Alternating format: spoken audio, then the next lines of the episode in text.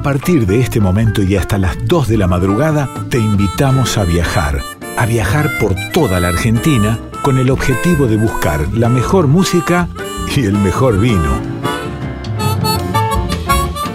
Ya comienza Vinos y Vinilos con Rodrigo Sujodoles Gazzero. Buenas, buenas, ¿cómo les va? Bienvenidos, buenas noches, bienvenidos a una nueva emisión de Vinos y Vinilos, acá por Radio Nacional Folclórica esta noche de viernes, madrugada de sábado, cada uno sabrá cómo, cómo lo, siente. Y para hoy tenemos grandes entrevistas, como siempre. Todas las noches nosotros hacemos dos entrevistas por noche. Para los que se conectan por primera vez a Vinos y Vinilos, le contamos. Este es el programa de vinos de Radio Nacional Folclórica, donde lo que hacemos es charlar con exponentes del vino y exponentes de la música. Exponentes de nuestra música de raíz, del folclore. Para hoy vamos a hablar con una gran eh, artista joven del folclore argentino como es Flor Paz. ¿Quién no conoce? En realidad, iba a decir muchos conocen, pero en realidad la pregunta es al revés. ¿Quién no conoce a los manceros santiagueños y a Onofre Paz? Flor es la hija del gran Onofre y, tiene una propuesta musical muy fresca, muy nueva, muy buena, que, que obviamente nos encanta compartir con ustedes. Y por otro lado, vamos a estar hablando con Delfina Pontaroli de Bodega Puerta de Labra, una bodega muy particular en provincia de Buenos Aires, una zona que está más acostumbrada a otro tipo de cultivos y sin embargo se animaron a una producción vitivinícola y vamos a charlar con ellos de esta propuesta en vinos y vinilos. Quien les habla, Rodrigo Sujodoles Acero, en la conducción. La producción está a cargo de Darío Vázquez, Laura Tomara está en la columna del cine y Nicolino Vega, Nico Vega, es el musicalizador del programa. La edición del programa está a cargo de Diego Rosato y el Tano Salvatori. Se pueden comunicar con nosotros en vinos y vinilos nos pueden seguir en Instagram en nuestra cuenta Vinos y Vinilos Radio y pueden eh, volver a escuchar cada programa en la sección de podcast de Radio Nacional o en Spotify. Arrancamos con música, música que seleccionó Nico Vega, en este caso El Surco de Chabuca Granda, que es el primer corte de Hermano Hormiga de Lisandro Aristimuño y Rally Barrio Nuevo.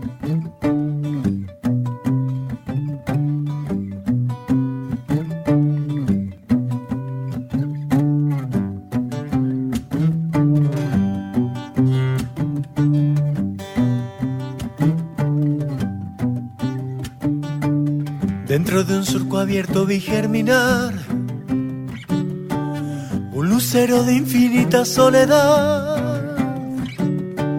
Y con una canasta le vi regar. Con agua del arroyo de oscuridad. Amala ya la siembra se echó a perder, el agua del arroyo se echó a correr al lucero le gusta la claridad y al agua del arroyo la libertad. No dio fruto el lucero, se fue a alumbrar y el agua del arroyo le fue a cuidar.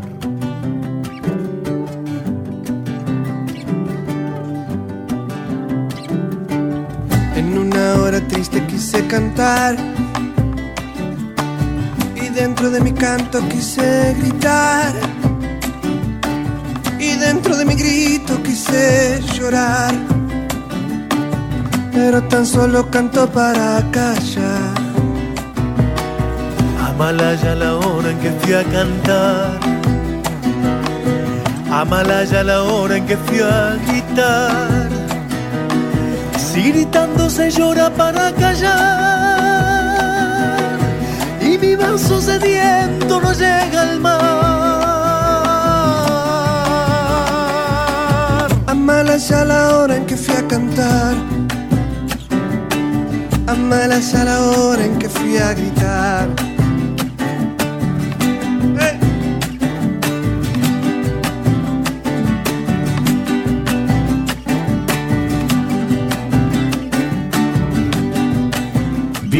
Y vinilos un programa para degustar con todos los sentidos. Y así se fue el lucero su claridad. Y así se fue el arroyo su libertad. Me llegó la hora de clarinar. le llegó la hora de clarinar,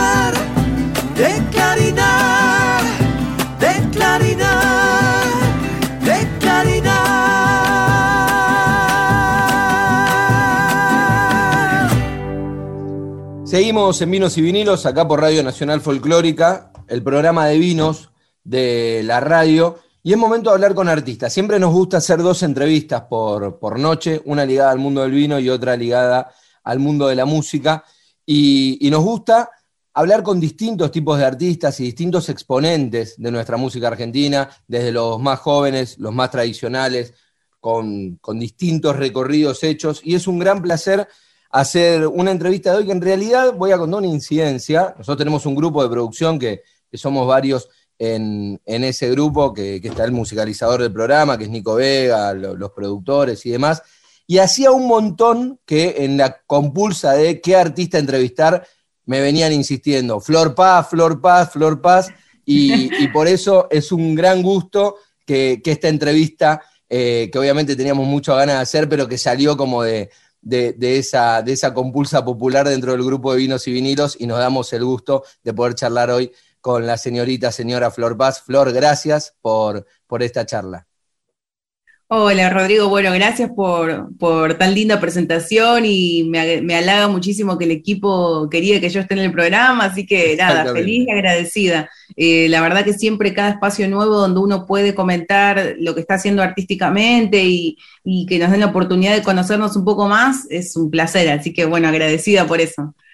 ¿Cómo llevas eso de, digo, lo, lo que tiene, obviamente en folclórica vos sabés, hay muchísima cantidad de programas, mucho artista, y lo que, la particularidad, no sé si es bueno o malo, pero la particularidad, la particularidad que tiene nuestro programa es que somos todos un grupo bastante jóvenes y tratamos constantemente de, de, de andar revolviendo el avispero de, como para dar a conocer la mayor cantidad de, de artistas eh, nuevos, jóvenes, no tan nuevos, porque digo, vos no, no sos una artista nueva, sino que tenés un, un, ter, un recorrido amplio, pero por ahí comparado con eh, otros artistas de 40, 50, 60 años de experiencia, tu recorrido es un poco más corto, y en ese, en, ese conjunto de artistas sobresalís, llamás la atención y sos como un exponente de, de la nueva música de raíz en Argentina, ¿no? Eh, bueno, me, me, halaga muchísimo y sí, con lo que vos decías con referente al tiempo, yo me considero siempre como un artista nuevo porque si bien pasan los años, eh, siento que queda tanto camino todavía y tanto por claro. hacer y me siento como que estoy en la, en la, primera etapa y está buena esa sensación también, ¿no? Porque te hace sentir del no detenerte nunca y tener ese bichito siempre activado de ir por más. Eh, y con respecto a lo, a lo, que es la parte de esta nueva generación, entre comillas, eh, no tan nueva para, para mi edad, pero tengo muchos no, amigos y colegas sí, músicos. Sos eh, súper joven, en... digo que tenés 30 años. Claro, por eso. Eh, tengo amigos dentro de la radio también que quiero muchísimo, que siempre estoy en contacto, sé que por la Nacional Folclórica eh, tengo que ser agradecida porque tengo muchos amigos que me quieren y, y, se ve que les gusta mi música, así que bueno, nada, es una alegría para mí. Contanos con qué estás ahora. Sé que, bueno, bien ayornada a, lo, a los tiempos que corren, sos de largar sencillos, entendiendo por ahí la lógica esta de, de, del momento donde quizá e, ese viejo esquema del disco completo, por ahí de la época de, tu viejo y demás, ya quedó un poco más alejado, y es como que esa lógica de por, dónde va el mundo de la música hoy la entendés bastante bien. Sí, la verdad que costó ahí un, tiempo por ahí adaptarse, pero la verdad es que fue todo tan pronto como vino lo nuevo que uno tuvo que, ayornarse y la verdad que está bueno. Me di cuenta que en la modalidad de los singles eh, tiene una, una posibilidad de poder mostrarte un lanzamiento o una canción de una manera un poquito más profunda que en un disco completo. Este eso es lo que yo experimenté, por lo menos desde mi lado. Eh, yo llevo hace un año eh, primero saqué de este tercer disco, que es el que yo estoy presentando, algo de mí, con un videoclip hermoso, sí. eh, que los invito a todos a ver todo este material en YouTube. Eh, una canción que no terminará como segundo single. Tercero, de, entre, sí, se fue gestando durante la pandemia, Dos Orillas, eh, que lo saqué hace dos meses y algo más o menos. Y la verdad que tuvo una aceptación muy linda, tanto la canción como el video, que es bastante revolucionario para mí en algún punto. eh, porque estuve con un actor y bueno, y esto, estas cosas por ahí en el folclore no suelen ser muy naturales, soy no, una artista claro. mujer y, y quise sacarme las ganas y la verdad es que eh, yo con miedo, porque viste que a veces pasa que el público puede... Pero digo, yo estoy convencida, el público lo percibe eso. Así que Dos Orillas tuvo hermosa aceptación y ahora ya hace, hace, dos semanas más o menos saqué un single nuevo que se llama Fruto, que es una chacarera, que es la que estoy presentando también con un videoclip hermoso. Y todos los videos del primero hasta este cuarto están como en correlatividad, no sé si se dice así, pero están todos relacionados unos con otros. Eh, así que nada, todo el concepto en sí que es de este tercer disco me tiene como muy entusiasmada y siento que también refleja al 100% eh, mi presente hoy como persona, como humano y como música, ¿no? ¿Sabes, Flor, que eso que vos decís de la correlatividad en las distintas canciones es algo que, si bien, bueno, vos sos de otra época, pues nosotros bancamos bastante el tema de los discos de vinilo por eso, ¿no? De pensar el disco completo, como lo pensó el artista, con y uso la palabra que vos dijiste, la de correlatividad, pero en, ese sentido, ¿no? Pensar un disco como una pieza completa desde el principio hasta el final, eh, como, una, como, un, como un cuento completo. Y, como un concepto, ¿no? Como un concepto y no y, tratando de no caer, que obviamente yo caigo constantemente en esa dictadura del click, de elegir qué querés escuchar en Spotify o, en YouTube y demás, que está buenísimo, es práctico y demás, pero el concepto del disco completito, como lo pensó el artista del primer tema hasta el último, eh, aunque lo puedes cambiar, adelantás la púa, pero digo, es lo que menos pasa. Eh, y, eso es lo que a nosotros nos gusta y por eso cuando, si bien vos no sos del, vinilo, eh, más allá de que podés llegar a editar un, disco, ¿no? Pero digo, te, generaste cuando la industria ya había pasado ese soporte, pero más allá de eso, me seguís comentando como este esquema, ¿no? El esquema del concepto total, que los temas tienen que ver todos con todos. Sí, sobre todo porque también tuve la oportunidad de hacer em, este disco con un mismo productor con quien trabajamos como dos años este disco, o sea que trabajamos en detalle todo el concepto de lo que íbamos a hacer, sobre todo viniendo también de un disco Despertar, que fue el segundo mío, con el cual eh, obtuve el premio Gardel, entonces dije, bueno, el próximo disco tiene que estar de acá para arriba, así que, bueno, tuve la oportunidad de, trabajar con un gran productor, que es Juan Blas Caballero, mm, y, prepararlo con un concepto, con una mentalidad, la verdad es que eh, siento que cuando las cosas también están craneadas eh, de una manera mm, sincera, lo que se gesta en la música también es bastante verdadero, así que bueno, eh, en septiembre, a fines de septiembre, va a salir el disco completo, ya se termina el suspenso, así que bueno, ojalá que, saltándolo como sea, el público le guste y, lo disfrute, ¿no? Eso esa es la idea. El disco del que habla Flor, Flor Paz es nuestra entrevistada de esta noche acá en Vinos y Vinilos. El disco del que habla es Algo de mí, ¿estamos en lo cierto? Eh, Sabes que no tiene todavía el nombre ah. definido. Iba a ser en un comienzo algo de mí, o sea que no está errónea tu información, eh, pero en estos meses que tuve de se vinieron nuevos nombres, así que como todavía estaba a tiempo, eh, puede que, puede que cambie. puede que... cambie. Bueno, entonces me corrijo. Puede que sea algo de mí, puede que no sea algo de mí. A fin de, mes, a fin de septiembre, sí va a estar el disco nuevo completo con, imagino, varias sorpresas y una gran sorpresa que va a ser el nombre.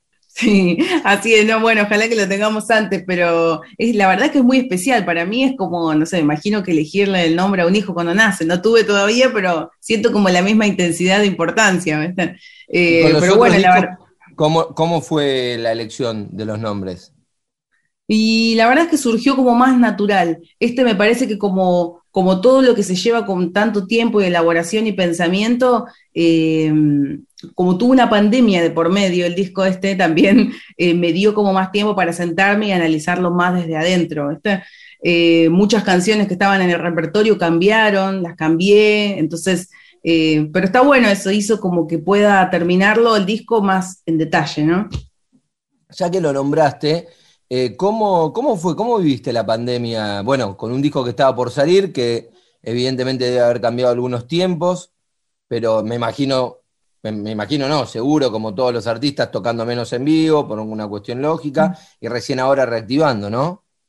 Sí, la verdad que sí. Eh, todo el año pasado, la verdad que lo tomé eh, como una oportunidad. Este, siempre fui muy acelerada, como todos los artistas que vamos y venimos, estamos haciendo 500 mil cosas. Y dije, bueno, si pasó esto, por algo es. Entonces eh, esta computadora fue mi fiel compañera toda la pandemia y tomé clases de todo, de las cosas, todo lo que me gustaba, aproveché a instruirme más en las cosas que me faltaban, estudié marketing, estudié más poesía, composición, em, nada, aproveché para fortalecer más mi arte y dije, bueno, cuando salgamos de nuevo, que esto, o sea, no quiero salir siendo la misma persona, sino teniendo mucho más conocimiento. Em, así que lo tomé muy para eso. Este año, ya al principio de año, un poquito se soltó eh, la cuerda, así que pudimos viajar a actuar a Córdoba, hicimos algunas cosas chiquitas con protocolo. Y, cuando vino esta segunda ola, eh, dije, bueno, a mí que me encanta, soy bastante charlatana y me encanta hacer vivos y estar muy activa en mis redes sociales, eh, dije, voy a hacer algo que tenga un sentido un poquito más importante que estar conectado por conectarse.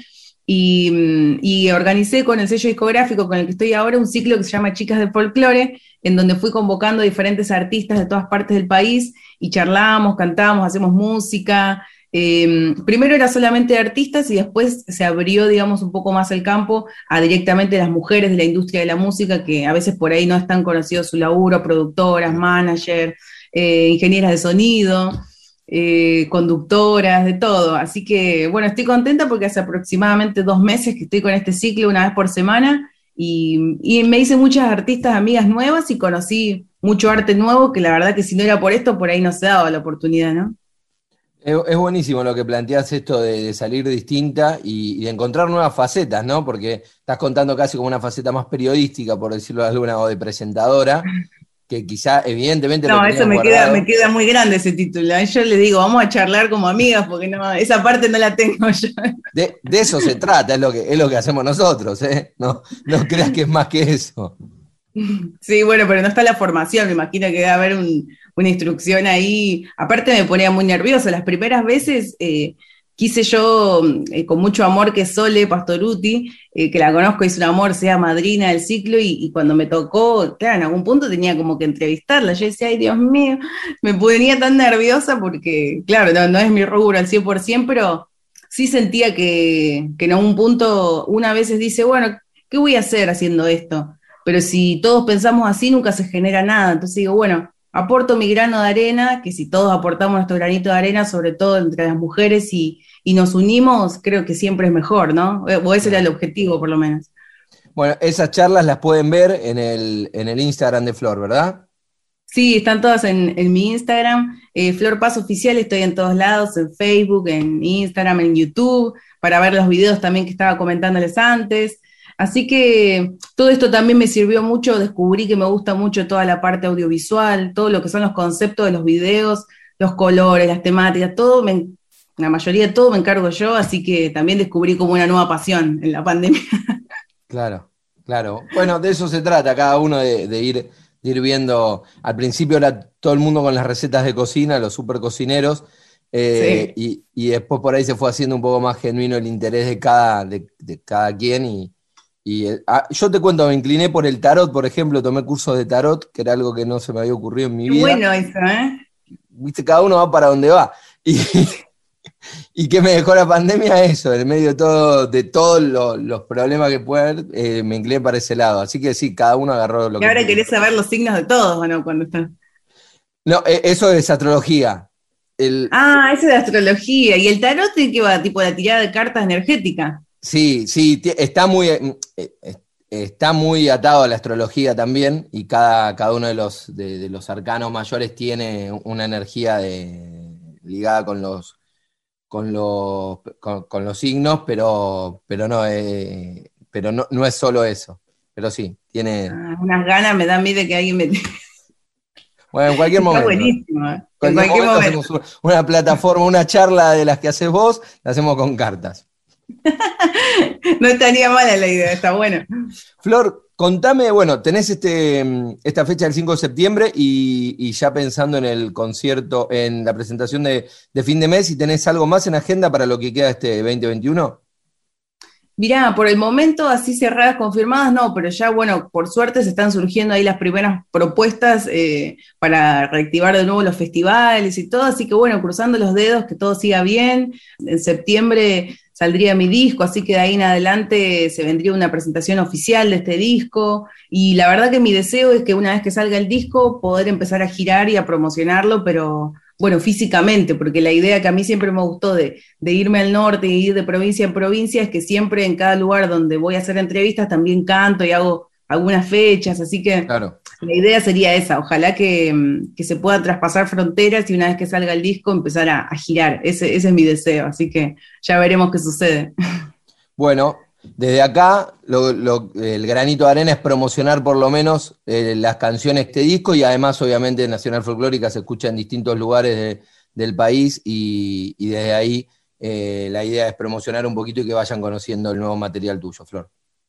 Bueno, muchas gracias, Rodrigo. Agradecida de corazón porque la verdad es que es todo una, un círculo esto, ¿no? Creo que los artistas sin, sin el espacio de ustedes sin el apoyo, eh, nada, sería muy difícil y está buenísimo también que abran su corazón a los artistas nuevos que estamos poniéndole todo el alma para que, para que nuestro material pueda crecer. Así que, nada, agradecida a vos por el espacio y a todo el equipo ahí por querer entrevistarme. Así que ya es un placer para mí. Exactamente. Bueno, y, y para cerrar ese círculo, obviamente nosotros sin, sin las entrevistas de ustedes no, no sería el mismo programa, entonces es como decís, es un círculo que se va retribuyendo. Gracias, Flor. Lo mejor para la presentación de, de fin de mes y, y bueno, y a disposición para lo que necesites de vinos y vinilos. Bueno, muchísimas gracias. Un beso a todos, a todo el público de ustedes, a todos los que estén escuchando. Eh, Flor Paz, entonces, eh, cantante de folclore con, con mucho amor para lo que gusten siempre. Fuerte abrazo. Chao. Así pasaba en vinos y vinilos Flor Paz aquí por Nacional Folclórica.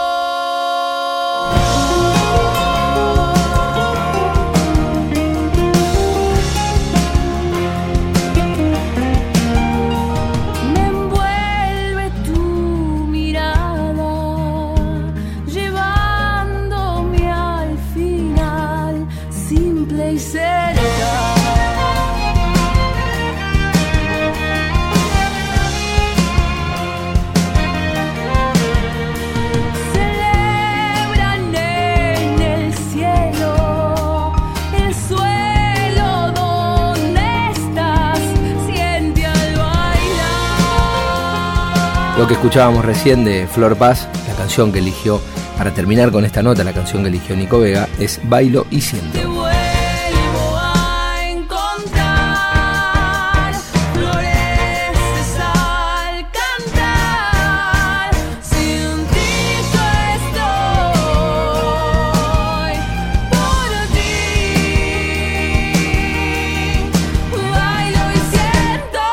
Vinos y vinilos con Rodrigo Sujodoles Gallero.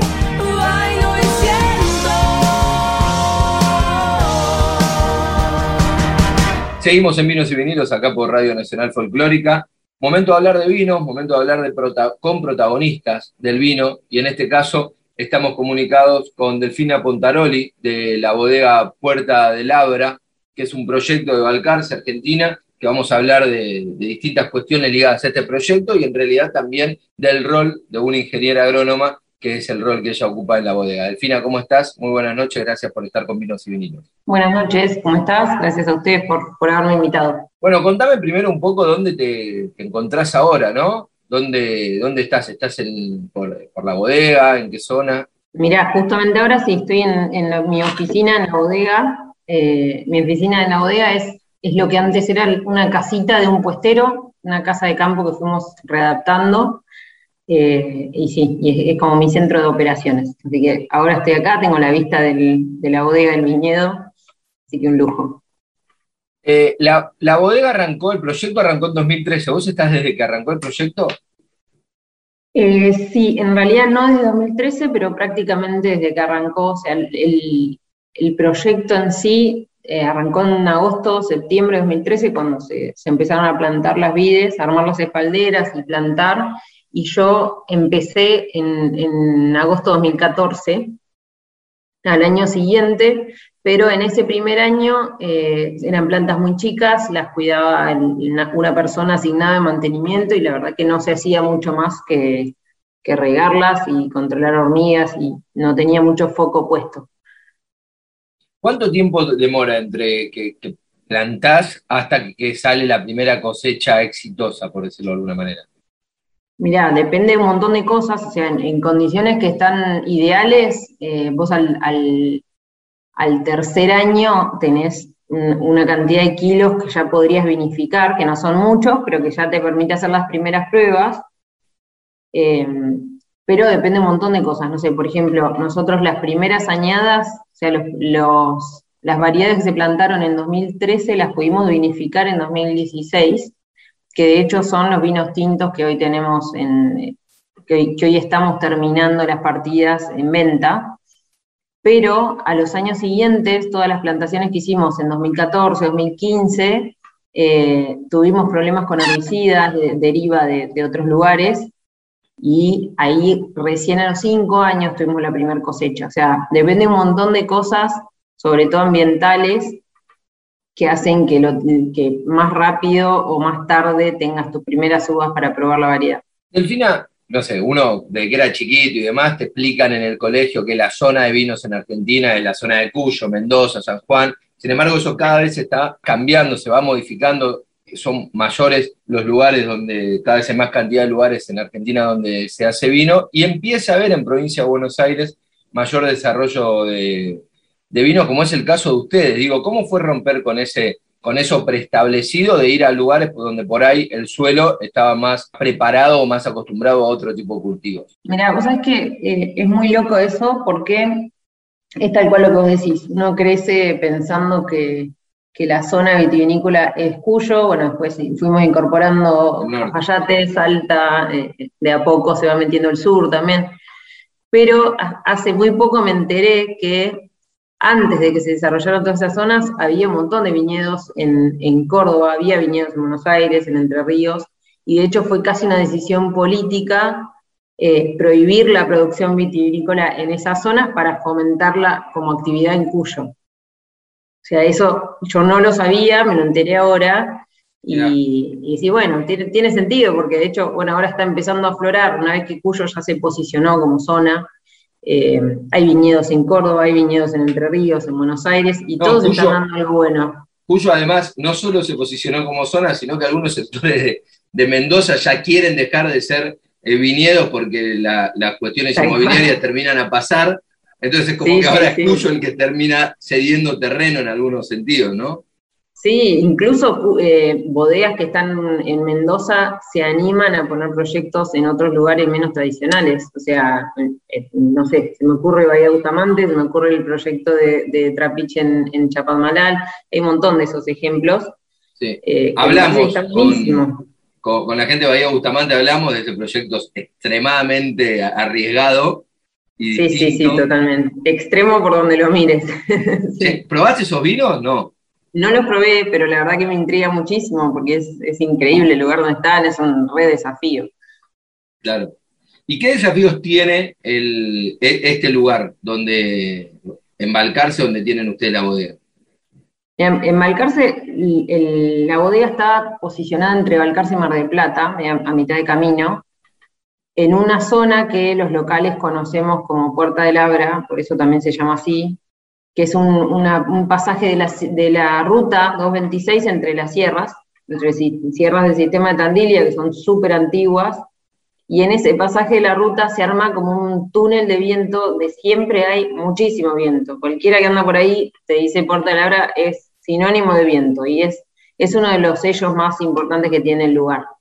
Eh, si bien es una zona que obviamente te vas acercando al mar, el viento es algo habitual, pero, pero ahí eh, se hace como un, como un efecto Venturi, un, viento que se acelera y nosotros estamos en un valle encajonado en esas sierras, pegado a la Puerta Labra, y el mismo viento que viene con tanta velocidad remolinea e impacta de todos lados en el viñedo. Entonces, eso en el inicio fue un, fue un desafío porque, bueno, se nos quebraban todos los brotes en primavera, vos lo veías que empezaban a crecer, llegaban a los alambres y se cortaban, empezamos a trabajar con cortinas vegetales, con mallas. Eh, hoy en día es algo que tiene su, como ya tenemos la parte negativa de alguna forma manejada, le, fuimos encontrando todo lo positivo que tiene, que es que, por ejemplo, nos da pieles mucho más gruesas, o sea, la planta responde teniendo eh, racimos con uvas con pieles más gruesas, y eso en los tintos eh, se traduce en color, en, en concentración y en color.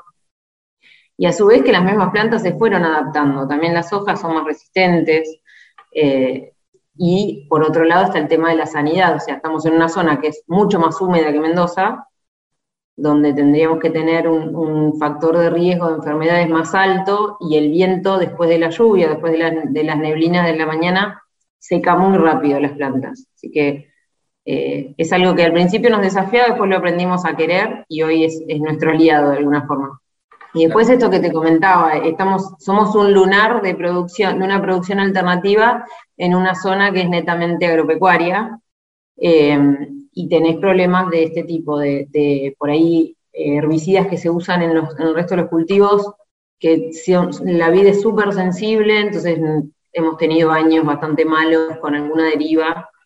Nosotros en el campo donde está el viñedo se hace agricultura también, pero bueno, ahí dentro eh, tenemos restringidos el uso de un montón de herbicidas, yo uso una lista bastante corta, pero, pero bueno, eso, eso es un poco una lotería todos los años.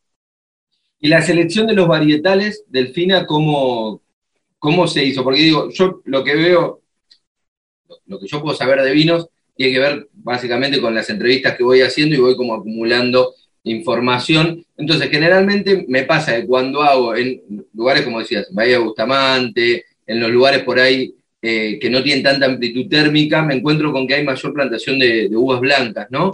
Eh, ni hablar en el sur, donde el Pinot Noir aparece como, un, como una gran estrella, pero en líneas generales son la- las variedades blancas.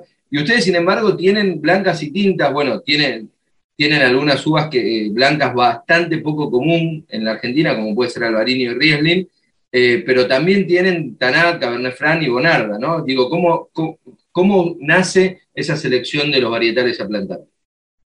Mira, nace un poco de, de algo que también es recontra característico de este proyecto, que es una suerte de, de inconsciencia. Eh, ¿Por qué? Porque, bueno, el equipo de trabajo, empezando por mí, ninguno venimos del, del palo vitivinícola de toda la vida. O sea, yo estudié Claro. agronomía en Malcarce, aprendí de, de soja, de girasol, de trigo, y después me metí con los viñedos y, y a partir de ahí me empecé a formar también en la enología. Eh, y todo el equipo de trabajo que tenemos en bodega y en viñedo tiene también como eso de, che, esto en teoría no se debería poder hacer acá, pero probémoslo. ¿Por qué? Porque, porque nadie lo probó antes en esta zona y veamos qué pasa. Eh, y con la Bonarda, la Bonarda justamente era el, el que por ahí menos fichas se le ponía en cuanto a cómo va a salir esto, porque es una uva de ciclo largo, eh, de zonas calientes, tradicional de zonas calientes de Mendoza. Y sin embargo, nos encontramos con un vino que tiene obviamente menos alcohol, menos graduación alcohólica que un- una Bonarda mendocina. Eh, llegamos a, a alcoholes de 12, 12 grados, 12 y medio, pero es un vino súper frutado, la uva está súper equilibrada, tiene buena acidez, buen, buen alcohol, porque la verdad es que no es que se queda corto, mucha fruta, se, se banca muy bien la crianza, entonces nos terminaron sorprendiendo, primero la Bonarda por esto, porque era la que menos prometía, después eh, Cabernet Franc, Tanat, Pinot Noir, todos tienen como su, su atributo muy distinto al resto de los vinos de Argentina, hablan mucho de la zona donde vienen, pero todos maduran muy bien. Eh, así que por eso también apostamos a seguirlos haciendo, pese a que la recomendación general siempre fue poner el foco en los blancos y en, espumantes, porque la zona da para eso. Pero bueno, hoy, el portfolio es súper amplio para una bodega tan chica y, y o que queremos seguirlo manteniendo así. Eh, con relación a eso que decís madura muy bien y a los tiempos de maduración, eh, ¿cómo- ¿cambian las, por ejemplo, no sé, uno tiene preestablecido ya porque sabe, se hace la fiesta de la vendimia, además sabe más o menos casi un tema de cultura popular, te diría, que sabemos en qué momento se hace la vendimia en Mendoza. Eh, sé que en, en Salta los tiempos son otros, ¿cuál es la agenda, por ejemplo, en Balcarce? ¿No? Digo, ¿cuándo, ¿cuándo hacen ustedes la vendimia? ¿Cuándo cosechan? Sabes que eh, no es muy diferente a Mendoza. De hecho, tenemos, empezamos a vendimiar en la última semana de febrero, primera semana de marzo, los blancos, y los tintos se cosechan entre la última semana de marzo y la primera semana de abril. Excepto algún año excepcional, como fue el 2020, que, en Mendoza se corrió todo un mes atrás, o sea, en plena pandemia ellos estaban cosechando Chardonnay y Malbec al mismo tiempo, se concentró todo en, en- muy temprano.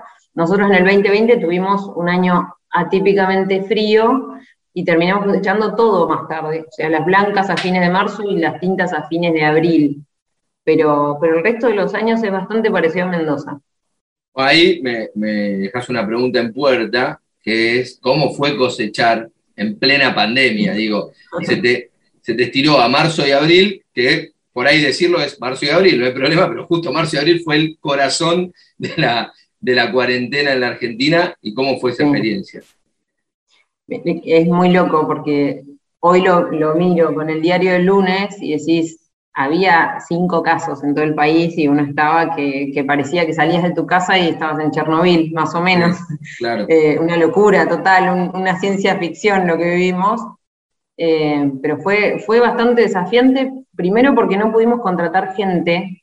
Nosotros todos los años llamamos gente de la zona, de muchos chicos de Balcarce que ya se anotan todos los años para la cosecha, y muchos de la Facultad de Agrarias también que está acá, que por ahí les quedan huecos entre finales y aprovechan para ir a cosechar.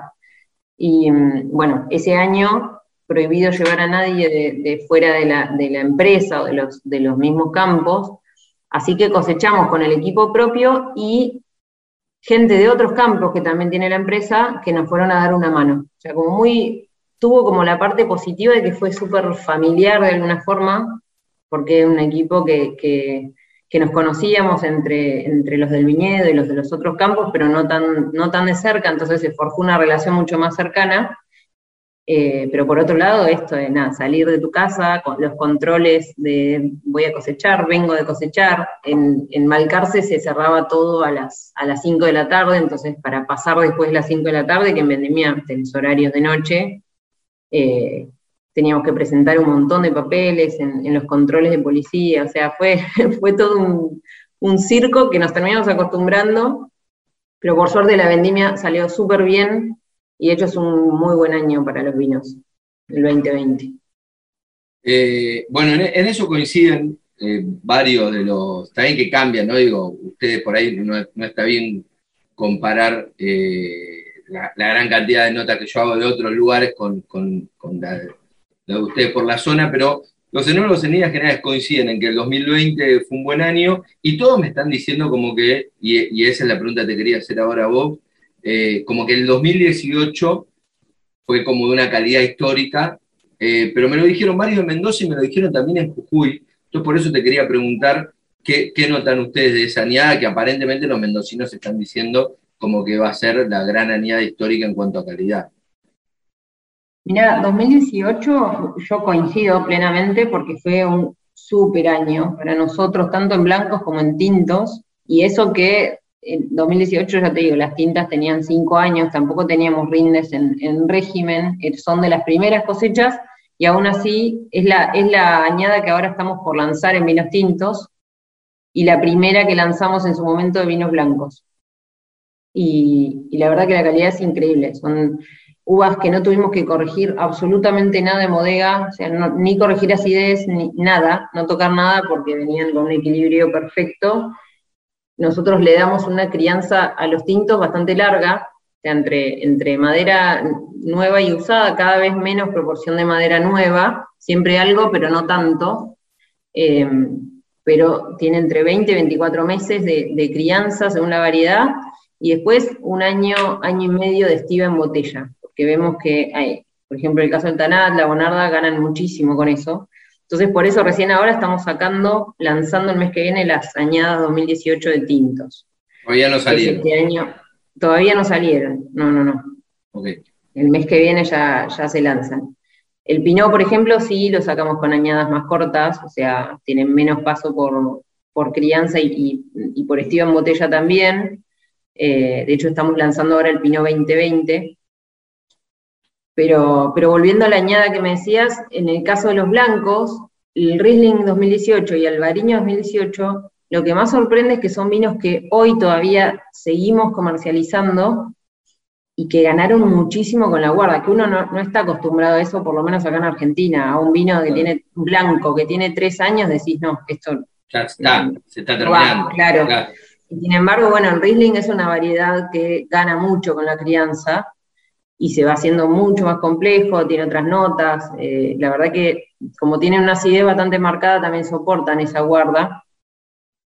Eh, y, no, nos, sorprendió mucho.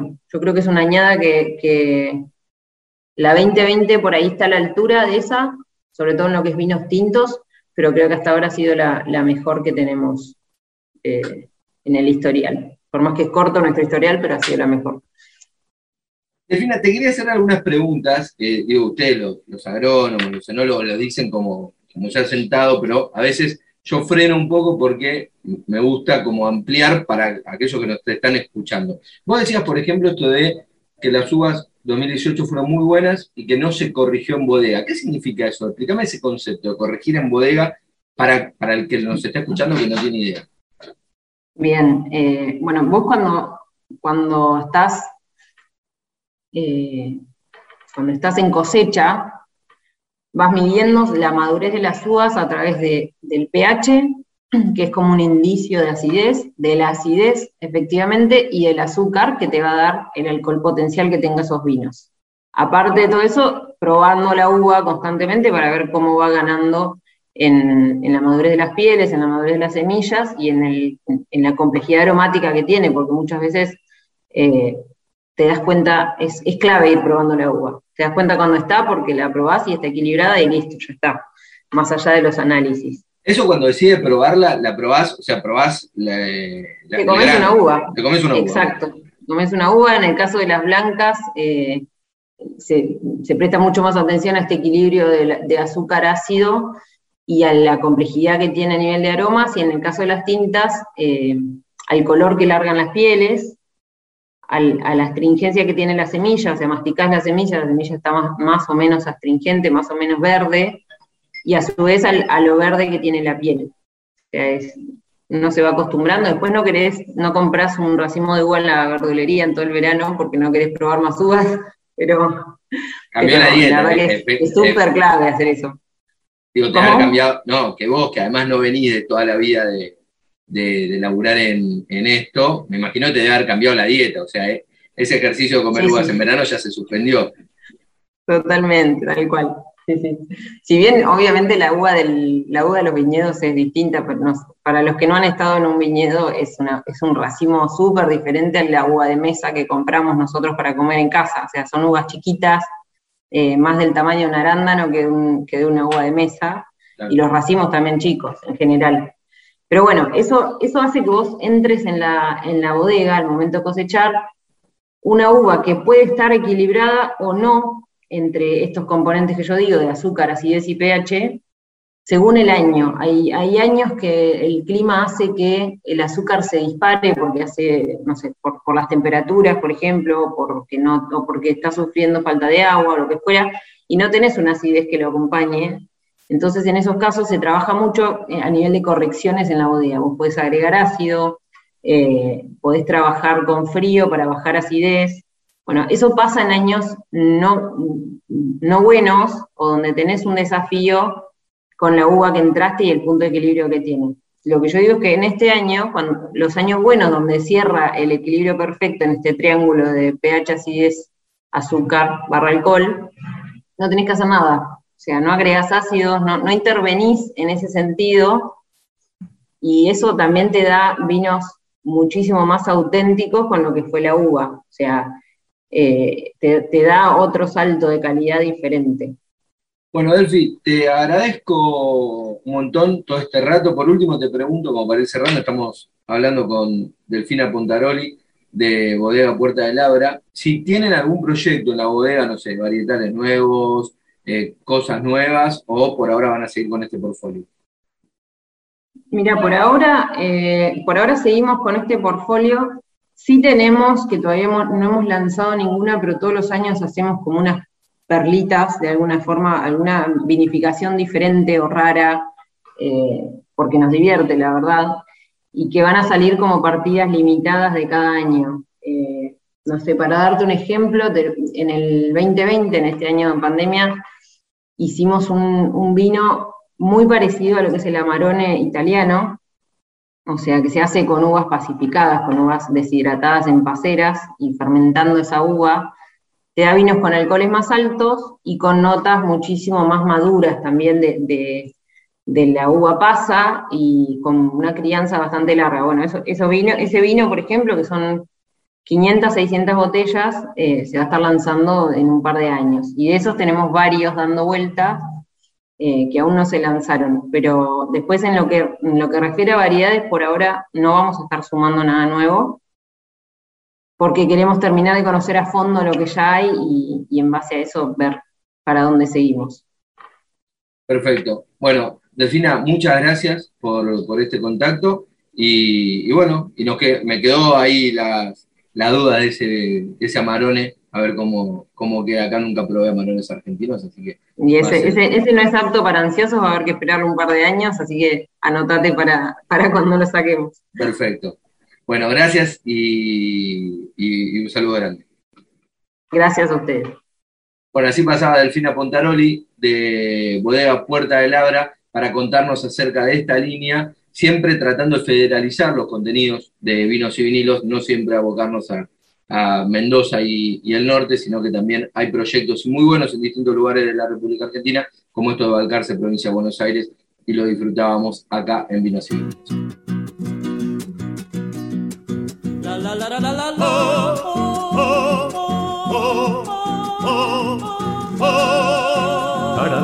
la.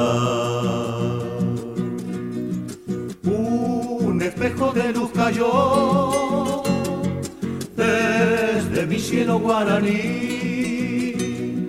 Lagunita que enamoró a mi luna de Taragüí. De luna y flor en el agua siempre verás. Correntino canto de amor, corazón besará. Por más que lejos estés y sabrás por qué yo te quiero igual, con la misma fe que sintió el Que un guarán. poema hizo de tus amores y una leyenda de tu dolor. Y sabrás por qué doy un zapucay cada vez que vuelvo a mi dulce Cuando amor. en el acento de mi guitarra Vibraste el alma del litoral. La la la la la la la. La la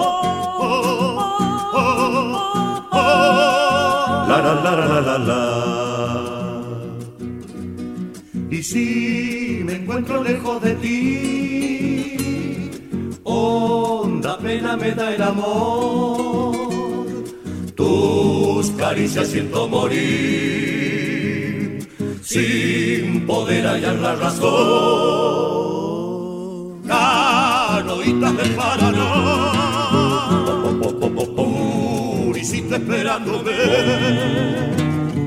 Viento alegre del saucedal que silba llamándote. Por más que lejos estés y sabrás por qué yo te quiero igual Con la misma fe que sintió el Que un poema hizo de tus amores y una leyenda de tu dolor. Y sabrás por qué doy un zapucay cada vez que vuelvo a mi dulce amor Cuando en el acento de mi guitarra Vibraste el alma del litoral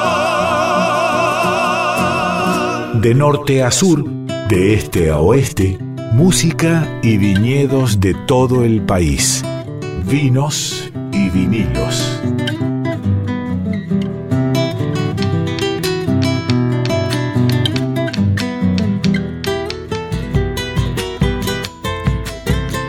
Y recién escuchábamos de los fronterizos, que los fronterizos fueron hijos directos de una generación que recuperó la música del colonialismo, Romance de Luna y Flor, de esa banda Los Fronterizos, la canción que acabamos de escuchar, que seleccionó Nico Vega para hoy. Ya nos vamos yendo, nos despedimos de este programa con dos hermosas entrevistas, tanto Flor Paz como Delfina Pontaroli, dos mujeres. Hoy fueron las exponentes tanto del mundo del vino como las del mundo del folclore con las que charlamos hoy en esta emisión de Vinos y Vinilos.